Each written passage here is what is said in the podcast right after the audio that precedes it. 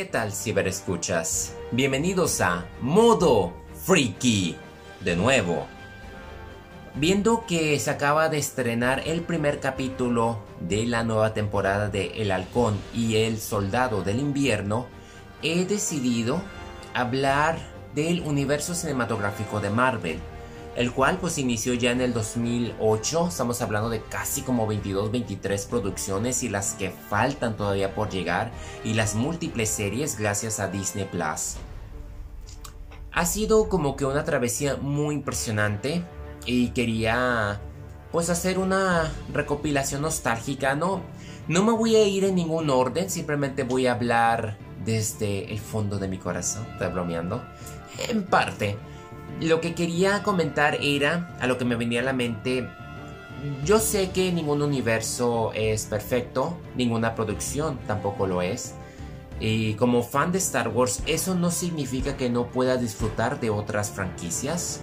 Con respecto a los superhéroes, en ocasiones sí me agrada, a veces me llega la fiebre de querer ver de nuevo las películas, Ah, yo cuando vi la primera de Iron Man no tenía ni la menor idea de, que todo vinculaba a un universo como los Avengers. O sea, yo estaba muy apegado a lo que hacía DC Comics, muy en especial con el Caballero de la Noche. Que nunca creí que me podría enamorar de, de escenas asombrosas. Y conforme estuvieron en competencia, pues por una parte se ayudó, aunque lamentablemente DC pues se las vio muy duras. Pero creo que ahí va con la nueva Liga de la Justicia. Yo creo que se está redimiendo, entre comillas, esperando que sí, pues sí agarre.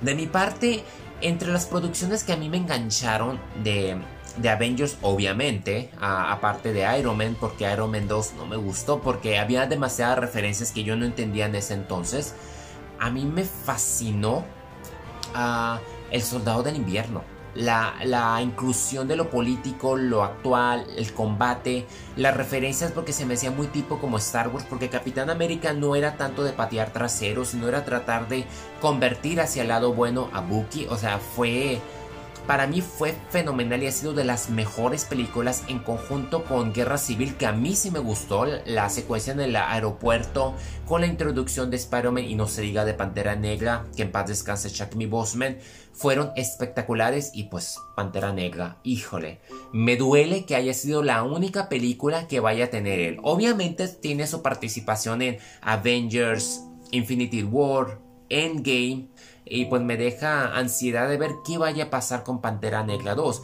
Pero a mí el trabajo que hicieron con la primera de Pantera Negra fue, o sea, la mitología, la cultura, meterte este nuevo mundo de Wakanda, las actuaciones de todo ese ensamblaje, los efectos especiales, la armadura, fue fenomenal la forma en que también te sitúa a Infinity War.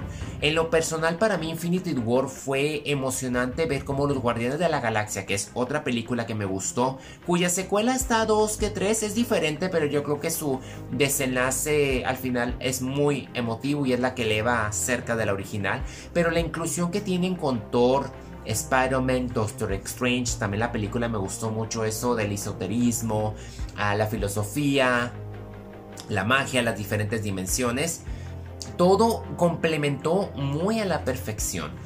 Entonces, Infinity War para mí creo que es la mejor de todas. Endgame, yo le hubiera quitado como unos 40 minutos a la película. Yo siento que la primera hora tuvo como que una dirección demasiado abundante en lo mismo. No soy tan fan del viaje de los, del tiempo. Siento que Matt destroyed todo lo fenomenal que fue Infinity War. Que no lo hacen del todo. Aún así, yo creo que Viuda Negra ha sido también lo mejor. Su sacrificio, como el de Tony Stark, siendo los casi los originales, fue muy intenso.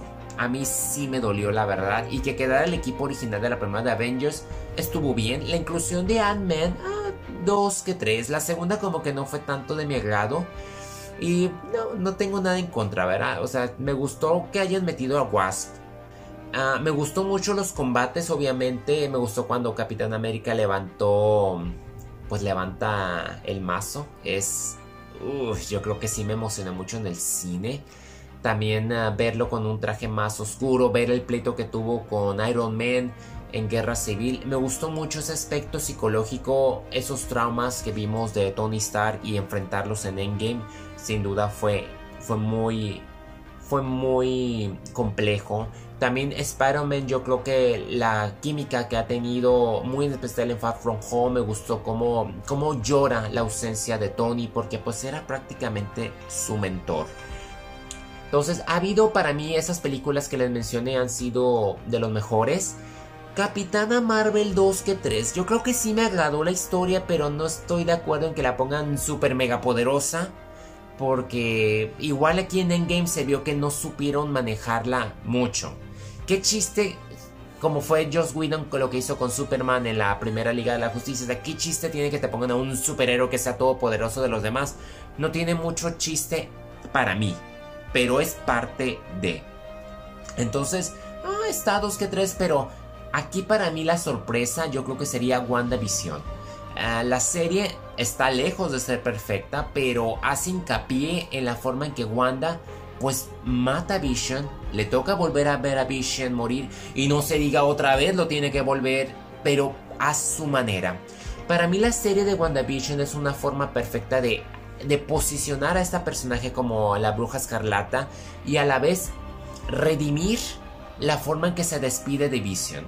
Verla en familia, siendo obviamente lo peor lo que hicieron con Quicksilver. Por favor, Marvel, ese fue un, un golpe bajo que yo ya me lo esperaba. Y Paul Bettany, o sea, ¿cómo se te ocurre decir que va a haber una especie de, de cameo a la Skywalker como lo hicieron en Mandalorian solo para que se tratase de ti mismo como White Vision? Sí tuviste un poquito la culpa de esa decepción, ¿verdad? Que le metió más yo creo que hubiese sido mejor haberla visto de una sola sentada. La serie sí creo que son como unas 4 a 5 horas. Los efectos especiales son impresionantes. Justo en los últimos dos capítulos que a mí sí me gustaron mucho. Creo que el capítulo que le hace homenaje a Modern Family o a The Office no me gustó, se me hizo muy flojo. Hubo personajes que regresaron y fueron un poco desaprovechados, como también la referencia a Capitana Marvel 2. Yo creo que estaba de más, aunque tener a, esa niña de Capitana Marvel sí fue como que, ok, pues está bien, te la acepto. Mm, me gustó mucho cómo se despide Wanda y cómo creó toda esa dimensión. Desconozco si haber creado esa dimensión se abre al multiuniverso, aunque no creo que sea de la manera que uno piensa. Espero, espero y estar equivocado, de verdad. Pero no quiero emocionarme porque pues ya para mí la forma en que te mostraron a Quicksilver para mí fue como que esa cachetada para decir despierten. No va a pasar lo que uno piensa que va a pasar.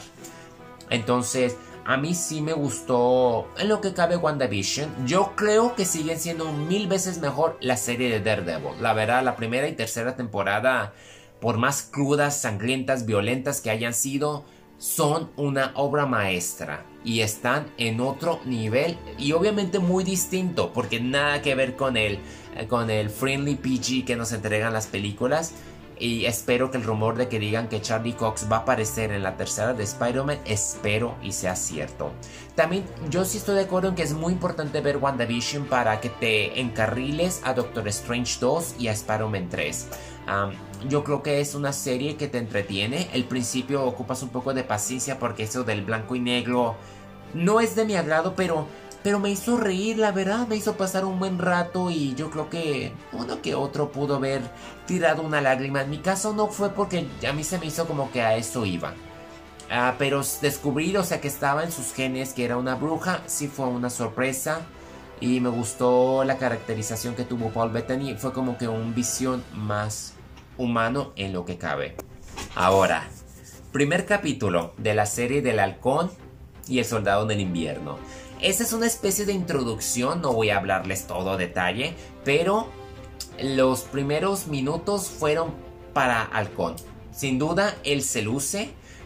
Vamos a tener secuencias poderosas en lo que nos falta. Me gustó mucho cómo se desenvuelve y me gustó ver a este personaje sea como que el enfoque principal de esta serie. Vemos, o sea, pasar por sus problemas familiares, vemos que él tiene familia, tiene sobrinos, tiene a su hermana que tuvieron que lidiar bastante con su desaparición por cinco años. Ese aspecto psicológico me gustó también como el de Bucky, verlo que finalmente está libre, pero todavía sigue cargando con los fantasmas del pasado, muy tipo Jason Byrne, eso me gustó. Ah, todavía no los vimos congeniar juntos, pero vemos a ambos lidiar con el, con, pues, con la pérdida de, de Steve Rogers. Vemos a todo el mundo que está lidiando también con eso, las conspiraciones. Obviamente no me gustó el final que nos presentaran a un nuevo Capitán América. No me gustó. Me creo que sí me agrada que digan, por ahí leí que el nuevo Capitán América iba a ser un personaje homosexual es un buen riesgo. No creo que lo muestren literalmente, así que no se asuste nadie, pero está bien para mover pues la diversidad. Yo sé que a algunos no les va a gustar.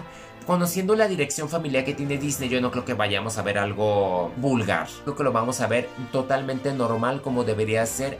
A lo poco que vimos fue muy interesante. Las sesiones, las terapias que tiene Buki, muy bien la forma en que el gobierno y el banco los critican fue fenomenal eso de que dijeron que ya no les dan ah, fondos de ahorro porque pues son superhéroes entre comillas o sea, realmente yo creo que ahí le están tirando a pues a lo que es el banco no prácticamente que no apoyan a los veteranos de guerra.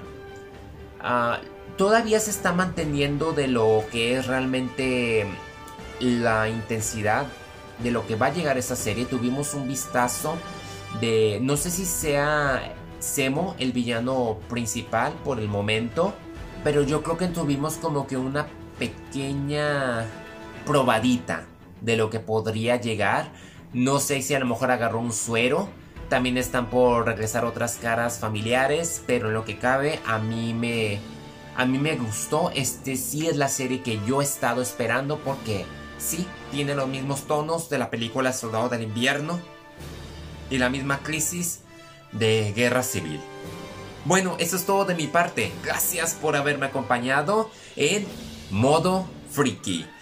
Síganme a través de mis redes sociales, en mis diferentes modos, ya sea de cinéfilo, seriéfilo, ah, gamer, ay, lo que caiga. Hasta la próxima.